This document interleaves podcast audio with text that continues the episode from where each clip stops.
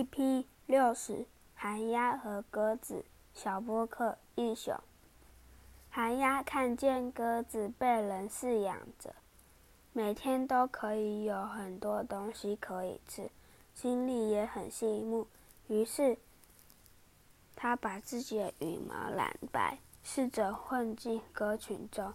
鸽子们不疑有他，便让寒鸦待在鸽笼里一块儿吃东西。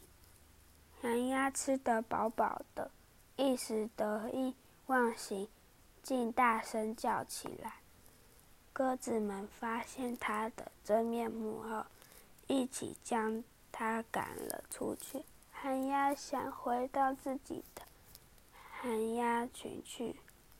但它一身染白的羽毛，大家认不出它是谁，他以为他是入侵者，于是将他赶走。这下寒鸦真的无处可去了。